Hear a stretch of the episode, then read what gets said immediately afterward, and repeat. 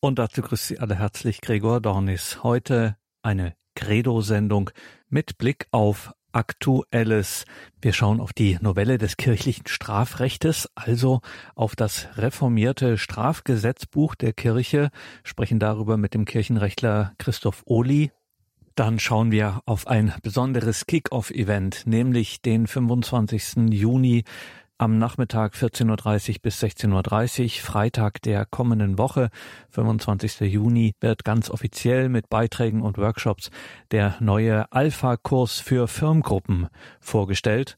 Und zum Ausgang der Sendung schauen wir nochmal auf den Titel dieser Reihe, Credo, der Glaube der Kirche. Wir schauen auf das apostolische Glaubensbekenntnis, das mit diesem Wort Credo, ich glaube, anfängt und dementsprechend auch diesem apostolischen Glaubensbekenntnis den Namen gibt. Es ist das Bekenntnis, das wir sowohl in der Heiligen Messe als auch in den Gebeten, die damit verbunden sind, zum Beispiel Rosenkranzgebet, dieses Glaubensbekenntnis, das wir da sprechen. Schauen wir zunächst auf das Kirchenrecht. Vor kurzem, Ende Mai 2021, stellte der Vatikan das erneuerte, das reformierte Strafrecht der Kirche vor was sich da jetzt geändert hat, was hier reformiert wurde, darüber habe ich mit Professor Christoph Ohli gesprochen, Kirchenrechtler der Kölner Hochschule für katholische Theologie. Professor Uli, kirchliches Strafrecht. Das ist also reformiert worden, erneuert worden. Eine Novelle gab es also des kirchlichen Strafrechtes. Wer die Pressemeldung oder die Nachricht vom Ende Mai 2021 gehört hat, wird sich vielleicht gefragt haben, kirchliches Strafrecht, sowas gibt es. Bislang dachte ich, es gibt keine Verliese des Vatikans mehr. Klären Sie uns auf ganz genau, was ist denn eigentlich das kirchliche Strafrecht? Das kann ich sicher sagen, dass es diese Verliese des Vatikans, von denen Sie sprechen, nicht mehr gibt, wenn es sie je gegeben hat. Aber was Tatsache ist, ist, dass die Kirche eigentlich von Beginn an ähm, Sanktionen, Strafen kannte für Verhaltensweisen innerhalb der kirchlichen Gemeinschaft, die sich gegen die Kirche, gegen den Glauben, gegen Menschen richteten, und man damit versuchen wollte und bis auf den heutigen Tag auch versuchen will, deutlich zu machen, dass bestimmte Verhaltensweisen der kirchlichen Gemeinschaft schaden. Und dann wird vielleicht auch deutlich, wie es jetzt Papst Franziskus in der apostolischen Konstitution, die mit dieser Strafrechtsreform verbunden war, mit dem schönen Titel Passite Gregem Dei, also weidet die euch anvertraute Herde Gottes, was er unter solchen Strafen und Sanktionen versteht, dass er sagt, das Strafrecht ist im Prinzip ein Instrumentarium, das bessern möchte und das korrigieren möchte, das zeitgerecht und mit pastoraler Liebe eingesetzt werden kann, um größerem Übel innerhalb der kirchlichen Gemeinschaft zuvorzukommen. Und eben auch, so sagt er, die Wunden zu heilen, die durch menschliche Schwäche, durch menschliche Schuld, durch menschliche Sünde geschlagen worden sind. Die Kirche kennt das eigentlich seit Anfang an. Sanktionen, um ähm, Gläubige dadurch wieder auf den rechten Weg zu bringen. Und dass eine Novelle, eine Reform jetzt anstand, das hat seine Gründe in den letzten Jahren und Jahrzehnten. Und äh, es war ja vor allen Dingen auch Benedikt der 16., der im Jahr 2007 den Anstoß zu dieser Reform gab, um das kirchliche Strafrecht, das nach dem Zweiten Vatikanischen Konzil etwas in Verruf gekommen war, äh, wieder zu aktivieren. Das war nämlich genau das, was Sie auch eben sagten, dass in den Jahren gerade nach dem Zweiten Vatikanischen Konzil gesagt wurde, wie kann das eigentlich übereinkommen? Da ist die Kirche, die Liebe verkündet, die Barmherzigkeit verkündet, die Gnade Gottes vermittelt und dann will sie ein eigenes Strafrecht haben. Ähm, das passt doch nicht. Aber Papst Franziskus hat jetzt eben auch wieder deutlich gemacht, man muss beides mit bedenken. Denn ähm, es ist klar, worauf sich dann Strafrecht auch konzentriert. So sagt er es ja auch in dem ersten Kanon des neuen Strafrechtes. Es geht eigentlich in den Sanktionen um die Wiederherstellung von Gerechtigkeit. Es geht um die Besserung von Tätern innerhalb der Kirche und um die Beseitigung von Ärgernissen, die dadurch auch entstanden sind. Also die Begründung, dass es so etwas überhaupt gibt wie kirchliches Strafrecht, die kann man vielfältig aufstellen und auch verdeutlichen. Mhm. So wie es der Untersekretär des Päpstlichen Rates für die Gesetzestexte Markus Graulich auch so pointiert und durchaus mit einem Augenzwinkern sagte, die Liebeskirche straft wieder. Um das hier auch festzuhalten, Professor Odi, weil wir ja nicht jeden Tag über kirchenrechtliche Fragen sprechen, um es hier nochmal zusammenzubinden. Auch hier und gerade an dieser Stelle zeigt sich wieder, dass das Kirchenrecht eben in seiner Grundintention eine pastorale Angelegenheit ist. Absolut. Das ist auch etwas, was ich versuche, meinen Studierenden deutlich zu machen, ähm, warum und wozu es überhaupt Kirchenrecht in der Kirche gibt. Und bei all den Begründungslinien, die sich da auch theologisch auftun, ist eben diese eine, die Sie auch gerade ansprechen, ganz wichtig, dass das Recht und die Pastoral eng miteinander in Verbindung stehen. Der Eindruck ist immer so, in der Pastoral, äh, da ist alles möglich, da wären wir ja auch schon viel weiter, wenn es diesen Hemmschuh Kirchenrecht nicht gäbe.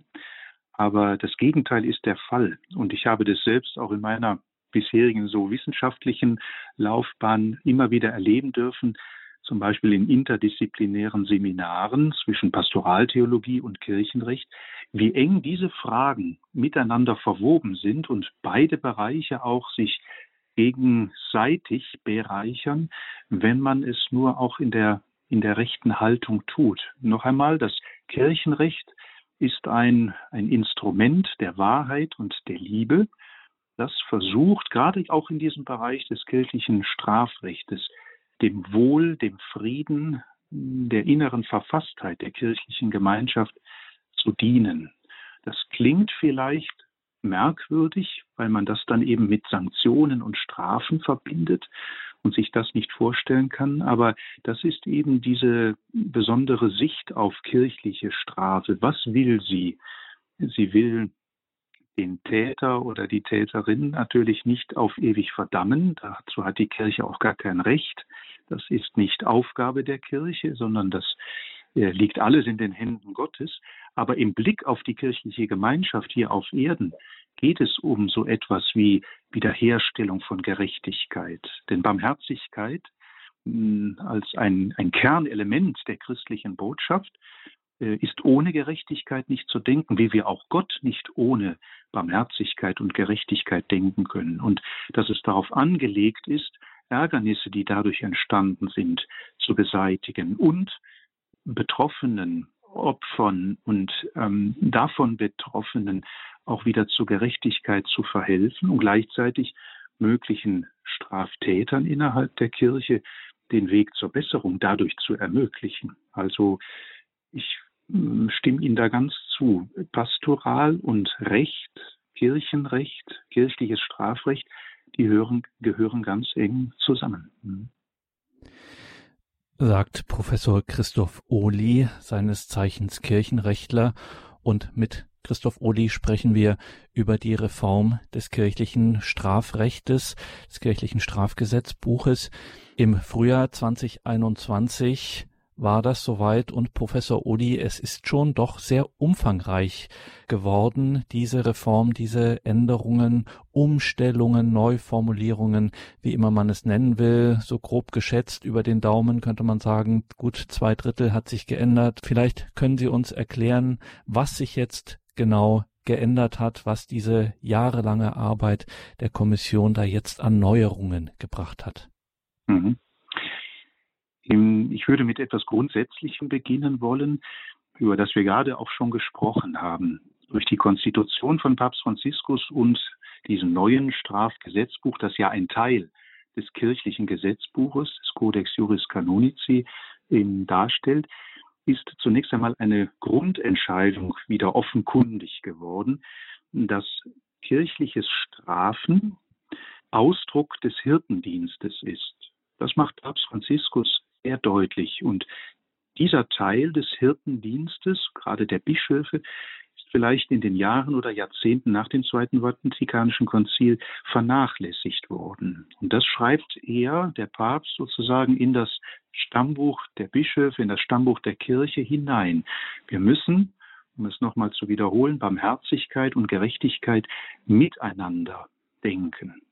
Und wenn wir von diesem Grundansatz aus dann auf das neue Strafgesetzbuch schauen oder das novellierte, sagen wir mal besser, kann man sicherlich äh, generell drei Aspekte feststellen, die diese Neuerung ausmachen.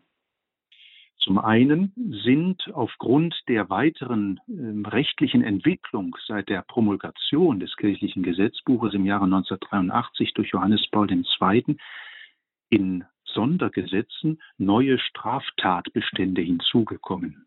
Also die Entwicklung ist ja weitergegangen und man hat auf die Herausforderungen der vergangenen 40 Jahre durch entsprechende Spezialgesetze reagiert. Ich werde dann nachher vielleicht noch auch konkret darauf zurückkommen können. Also der erste Punkt ist wichtig, es sind neue Straftatbestände hinzugekommen, aufgenommen worden, um auch in dem Alltag der Kirche darauf normativ mit den Normen reagieren zu können.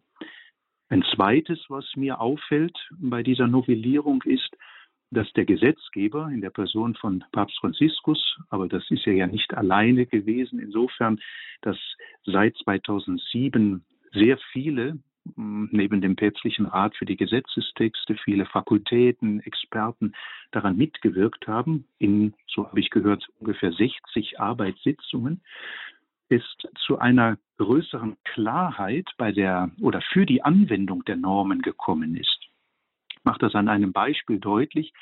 Das bisherige Strafgesetzbuch sprach häufig davon, wenn es einen Straftatbestand benannte, dass die Folge sei, dass man dies mit einer mm, gerechten Strafe belegen könne.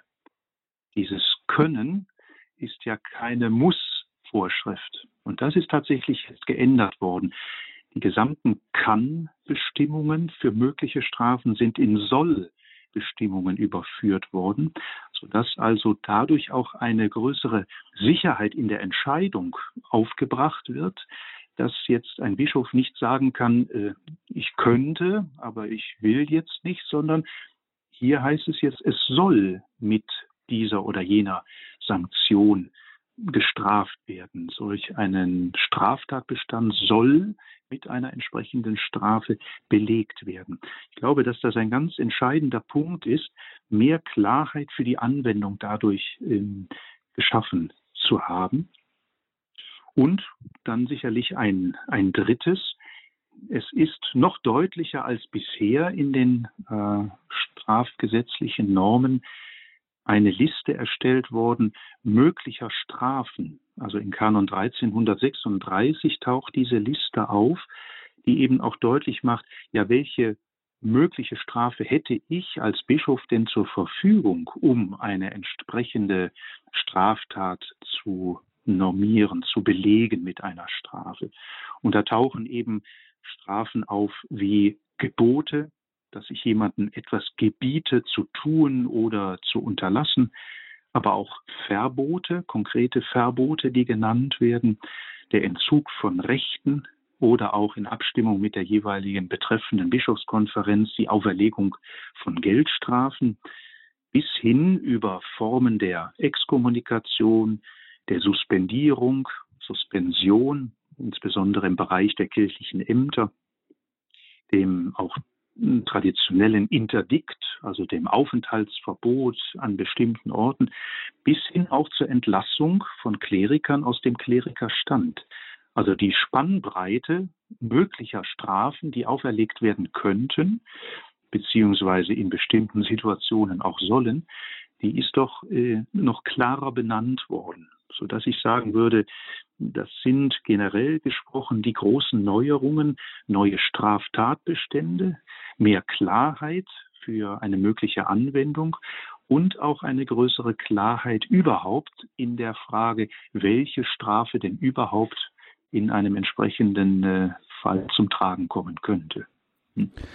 Das hört sich so an, Professor Uli, als ob das auch für die Betroffenen, das heißt natürlich die Bischöfe, aber dann eben auch gerade die kirchenrechtlichen Experten und Verantwortlichen in einer Diözese dass es für diejenigen, die also jetzt dieses neue Strafrecht tatsächlich auch mal anwenden müssen, dass es für die auch ein bisschen einfacher wird, weil einfach mehr Klarheit und mehr direkte, ja, will nicht sagen Vorschriften, aber doch mhm. Regelungen da sind und man kann es einfach äh, äh, besser und klarer anwenden. Ja, und das war bisher doch ein sehr deutliches Manko des kirchlichen Strafrechts, dass dieses Können, man könnte das machen, natürlich viel Entscheidungsfreiheit ermöglichte. Das ist ja an sich auch für richterliches Handeln nicht schlecht, ähm, diese Freiheit zu besitzen.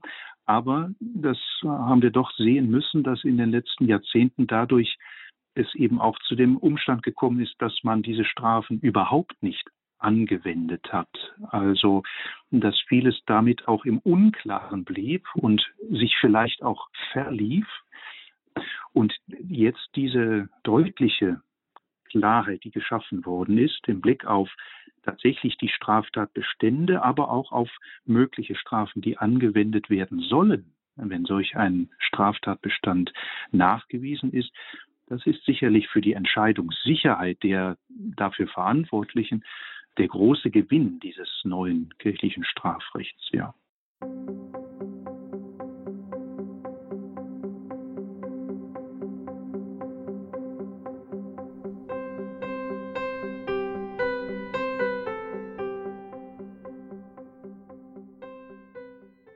Das neue kirchliche Strafrecht im Jahr 2021, im Frühjahr wurde es vorgestellt. Wir sprechen darüber mit Professor Christoph Ohli, Kirchenrechtler.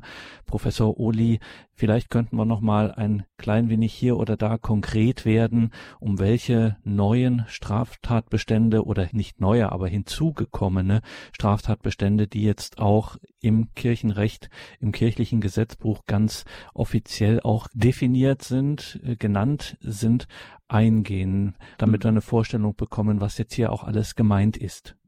Ja, das bisherige kirchliche Strafgesetzbuch kannte ja schon, so heißt es dort, Strafen für einzelne Straftaten. Das waren Handlungen gegen zum Beispiel die Einheit der Kirche, gegen kirchliche Autoritäten, Stichworte wie Amtsanmaßung, Amtspflichtverletzung, äh, Straftaten gegen besondere Verpflichtungen oder gegen das menschliche Leben und die Freiheit des Menschen.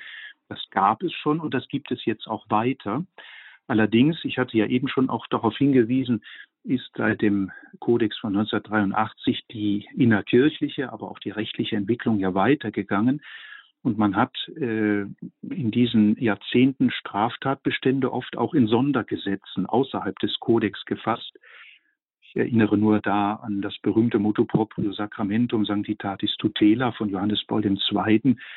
Äh, über Straftaten schwererer Art, deren Behandlung der Glaubenskongregation vorbehalten sind.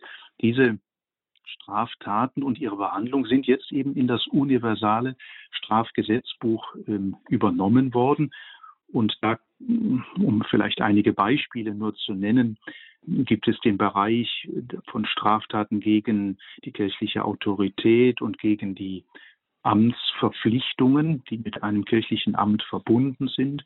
Und da werden beispielsweise solche Umstände genannt wie hm, die Verletzung der Verpflichtung, das päpstliche Geheimnis zu wahren, ähm, das Versäumnis der Weitergabe einer Strafanzeige oder auch Straftaten im Bereich der Verwaltung von Kirchengütern, im wirtschaftlichen Bereich, hm, der ja durchaus auch ein wichtiger Bereich der Kirche ist, oder im Bereich der Straftaten gegen die Sakramente sind jetzt auch aufgenommen worden aus den Sondergesetzen, beispielsweise die versuchte Weihe einer Frau, das Hinzutreten zur Weihe bei vorherigem Verschweigen, dass man mit einer kirchlichen Strafe bereits belegt war oder ist, oder zum Beispiel die, die digitale Aufnahme eines Beichtgespräches, hm, durch äh, Personen, die sich dort einschleichen und so etwas tun.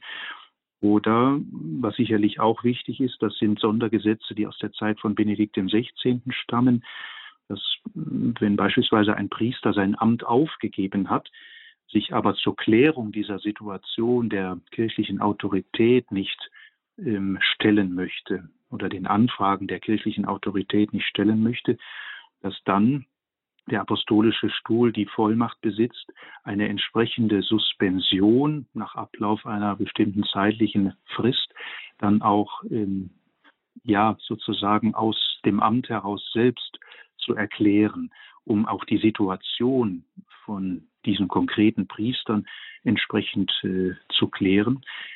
Aber, und das wäre ein drittes Beispiel, das wir nennen können, ist sicherlich auch die Aufnahme der Bestimmungen zum allgemeinen Missbrauch, das heißt der Straftaten gegen das sechste Gebot und auch ähm, die Normen zum Ahnden des Missbrauchs Minderjähriger, ähm, die unter den Aspekt der Vergehen gegen das menschliche Leben, gegen die Würde des Menschen und gegen die Freiheit des Menschen aufgenommen worden sind. Und hier werden auch die entsprechenden Strafen dann konkret ähm, benannt. Und das ist sicherlich ja auch ein, eine Frucht dieser Strafrechtsreform, dass man nun tatsächlich alles in einem Strafgesetzbuch zusammen vorliegen hat und solche äh, Normen nicht wieder aus einzelnen Sondergesetzen heranziehen muss, herbeisuchen muss, sondern es auch durch diese Systematisierung zu einer größeren Klarheit und Entscheidungssicherheit gekommen ist. Also all das, was sich da in den letzten Jahrzehnten auch rechtlich weiterentwickelt hat, ist in dieses äh, neue universale Strafgesetzbuch aufgenommen worden. Wir sprechen über das neue kirchliche Strafrecht, das erneuerte, sagen wir es so, die Reform des kirchlichen Strafrechts mit dem Kirchenrechtler Professor Christoph Ohli in Köln. Professor Ohli, eine äh, Besonderheit können wir zum Abschluss unseres Gesprächs noch ansprechen, nämlich, dass es jetzt offensichtlich die Unschuldsvermutung, die wir ganz normal aus dem normalen weltlichen Recht ja kennen, jetzt auch tatsächlich im Kirchenrecht gibt. Die gab es bislang nicht. Ja, und das ist auch eine Neuerung beziehungsweise wirklich auch ein Gewinn für das kirchliche Strafrecht.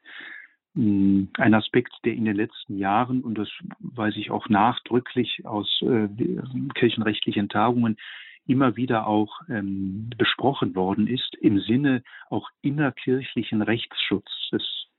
Dieser innerkirchliche Rechtsschutz umfasst viele Dinge, aber eben auch den Aspekt der Unschuldsvermutung, dass wir davon ausgehen, wenn eine Anklage vorliegt, wenn etwas behauptet wird, dass man zunächst einmal von der Unschuld des äh, Angezeigten, des Beklagten ausgehen muss und dass das auch im kirchlichen Strafprozess oder auch in den, auf den anderen Verwaltungswegen einen wichtigen Aspekt darstellt.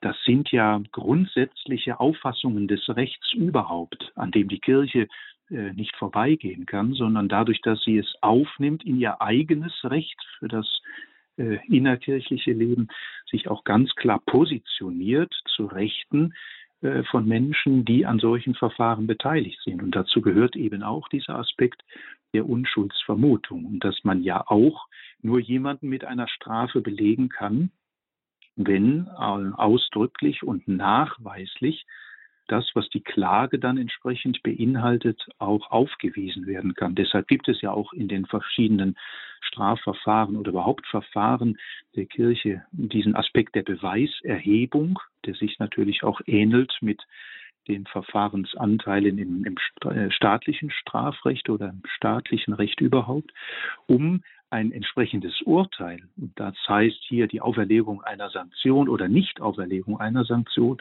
auf ein gutes Fundament zu stellen und wirklich sagen zu können, nach bestem Wissen und Gewissen wird dieses Urteil in diesem Fall gesprochen. Ob das dann ein Freispruch ist, ob das das Belegen mit einer entsprechenden Sanktion ist oder etwas anderes. Aber es wird eben auf diesem Fundament ähm, getroffen. Und dazu gehört auch dieser Aspekt der, der Unschuldsvermutung. Ja.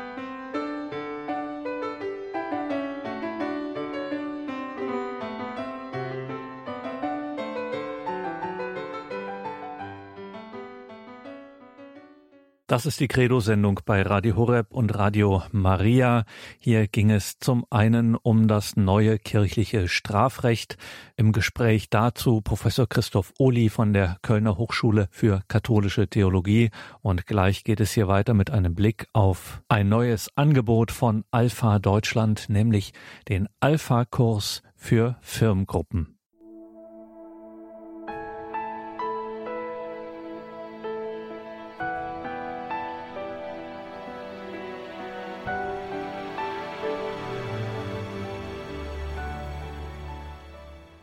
Willkommen zurück in dieser Sendung, sagt Gregor Dornis. Freitag, 25. Juni 2021, 14.30 Uhr bis 16.30 Uhr findet ein Kick-Off-Event statt. Alpha für Firmengruppen wird hier vorgestellt. Freitag, den 25.06., also Freitag nächste Woche, 14.30 Uhr bis 16.30 Uhr. Livestream aus der Jugendbildungsstätte Haus Altenberg. Einladung an alle Firmengruppen, verantwortliche Firmlinge, wer auch immer daran Interesse hat, Alpha für Firmengruppen, eine Einladung hier mit dabei zu sein, um Alpha in der Firmenvorbereitung kennenzulernen, sich mit anderen zu connecten und von Erfahrungen mit Alpha inspirieren zu lassen. Freitag, 25.06.2021, 14.30 Uhr bis 16.30 Uhr wird Alpha für Firmengruppen vorgestellt. An diesem Projekt Alpha für Firmengruppen war auch Annalena Moselewski beteiligt von Alpha Deutschland. Annalena Moselewski am 25.06.14.30 Uhr bis 16.30 Uhr laden Sie ein, im Stream mit dabei zu sein in der Jugendbildungsstätte Haus Altenberg in Köln. Was findet denn da statt und warum muss ich da unbedingt im Stream mit dabei sein? Ja, das ist unsere Kick-Off-Veranstaltung für das neue Material Alpha für Firmengruppen. Wir werden Ihnen da eine exklusive Erstvorstellung der Materialien zeigen und nehmen Sie mit ähm, in einen Austausch darüber, in Einblicke aus der Praxis, ähm, die bereits jahrelang Erfahrung mit Alpha in der Firmenvorbereitung haben. Wir werden Alpha für Firmengruppen kennenlernen, selbst erleben und natürlich auch das Material vorstellen und zeigen, was die nächsten Schritte sind, wenn man das gerne anpacken möchte.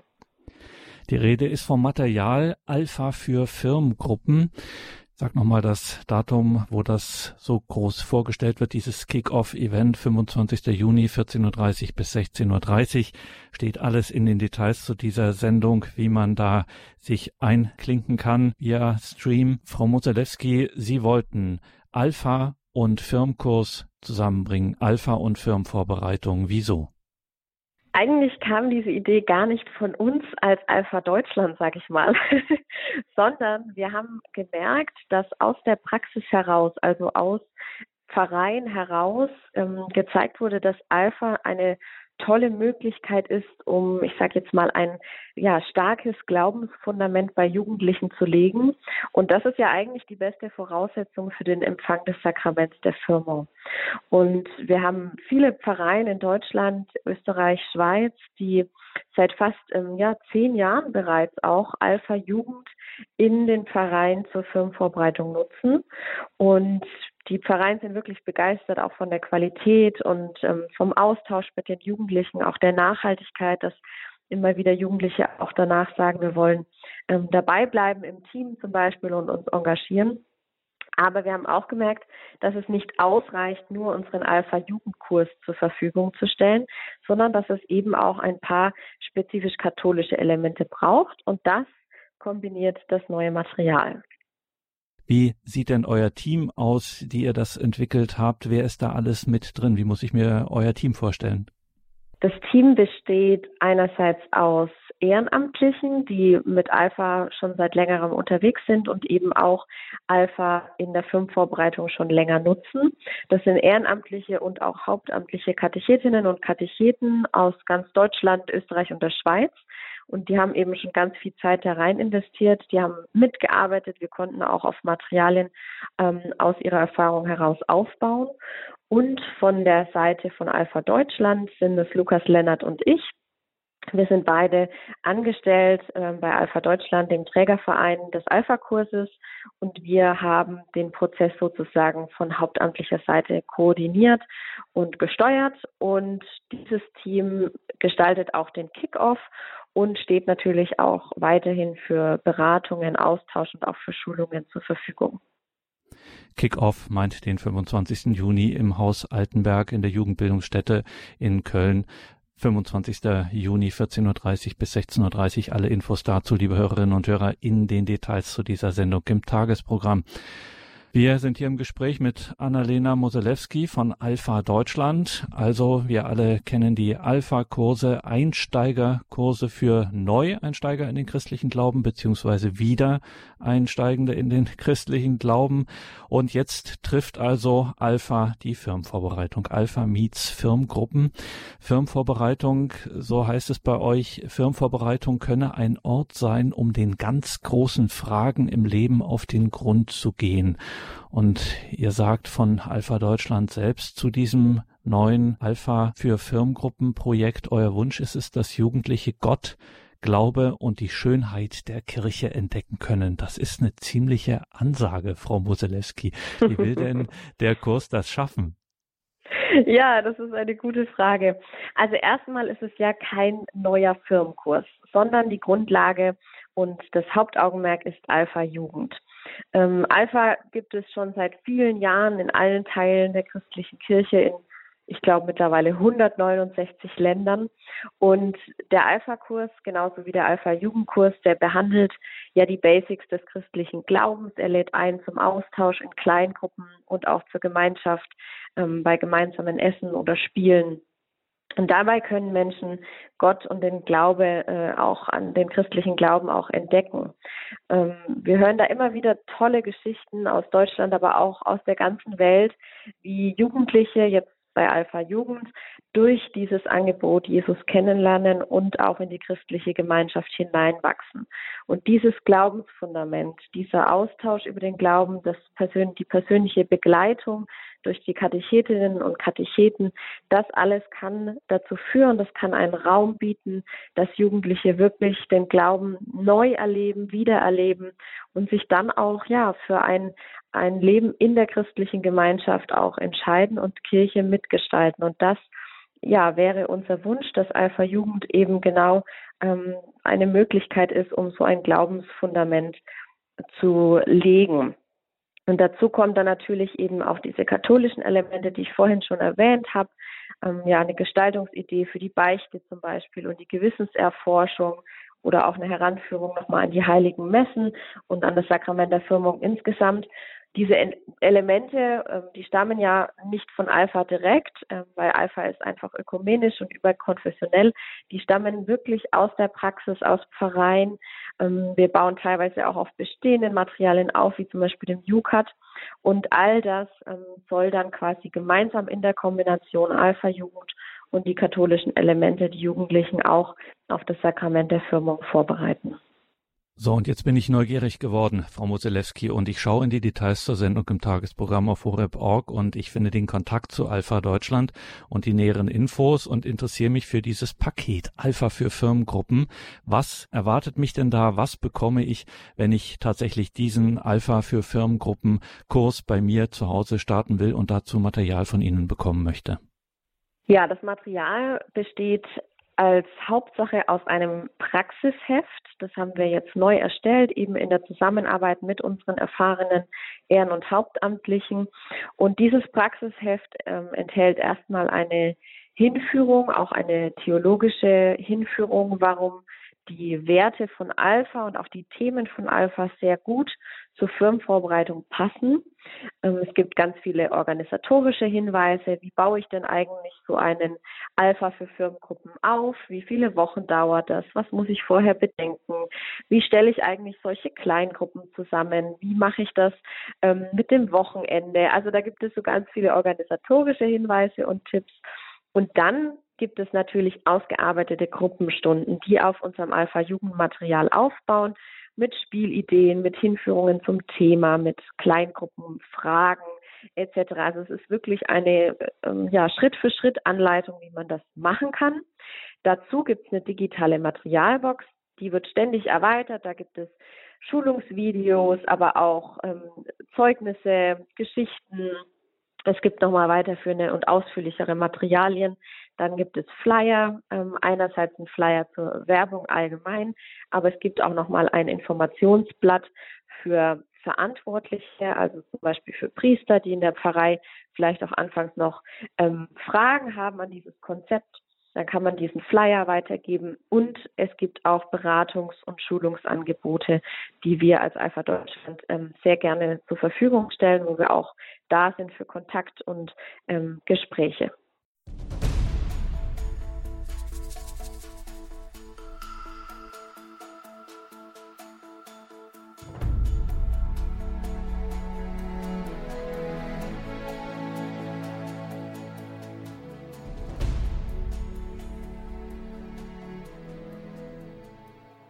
Also, Kick-Off-Event 25. Juni 14.30 bis 16.30 Uhr, Livestream aus der Jugendbildungsstätte Haus Altenberg. Unter den vielen, die hier mit dabei sind, ist auch Annalena Moselewski von Alpha Deutschland.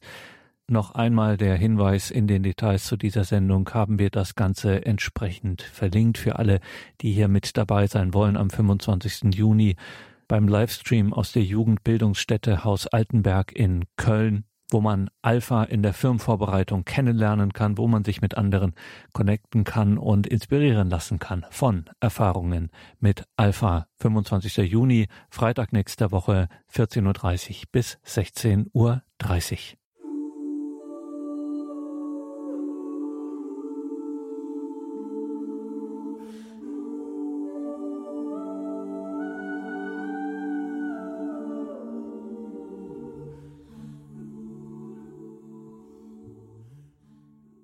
Das ist die Credo-Sendung bei Radio Horeb und Radio Maria. Heute zum einen mit einem Blick auf Aktuelles und auch in eigener Sache sozusagen. Wir schauen nämlich mal auf den Namensgeber dieser Sendereihe, das sogenannte apostolische Glaubensbekenntnis, beginnend mit dem Wort Credo. Ich glaube.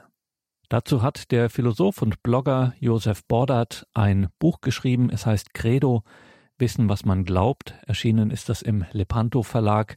Haben wir die Erlaubnis erhalten, aus diesem Buch hier zu lesen. Ein Buch, das an diesem apostolischen Glaubensbekenntnis entlang die Glaubensartikel, wie man sagt, also die Glaubensinhalte, die hier von den Gläubigen bekannt werden, in einer Art bekennendem Gebet, das nicht ohne Grund mit einem Amen schließt, diesen Glaubensinhalten, diesen Glaubenswahrheiten nähert sich Josef Bordert in diesem Buch philosophisch an. Credo, Wissen, was man glaubt.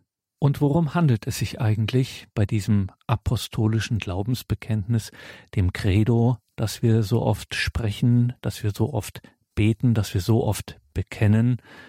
Dazu jetzt mehr von Josef Bordert aus dem Buch Credo, Wissen, was man glaubt. Es liest Rolf Wundrack. Apostolisches Glaubensbekenntnis Das apostolische Glaubensbekenntnis ist in der vorliegenden Form wahrscheinlich im fünften Jahrhundert unter weitgehend unbekannten Umständen entstanden. Auferstehung der Toten und das ewige Leben. Amen. Aus dem Buch Credo Wissen, was man glaubt, las Rolf Wundrack. Dieses Buch Credo Wissen, was man glaubt, ist vom Autor und Blogger Josef Bordert. Alle Angaben dazu finden Sie in den Details zu dieser Sendung auf horeb.org. Dieser Hinweis ist insofern besonders wichtig, weil dieser Abschnitt zum apostolischen Glaubensbekenntnis, den wir hier heute gehört haben, der findet sich dann natürlich nicht in unserer Mediathek, aber man kann es ja nachlesen im Buch Credo Wissen, was man glaubt. Danke Ihnen allen fürs Dabeisein, für Ihre Verbundenheit mit Radio Horeb. Hier folgt jetzt um 21.30 Uhr die Reihe Nachgehört. Alles Gute und gottesreichen Segen wünscht Ihr Gregor Dornis.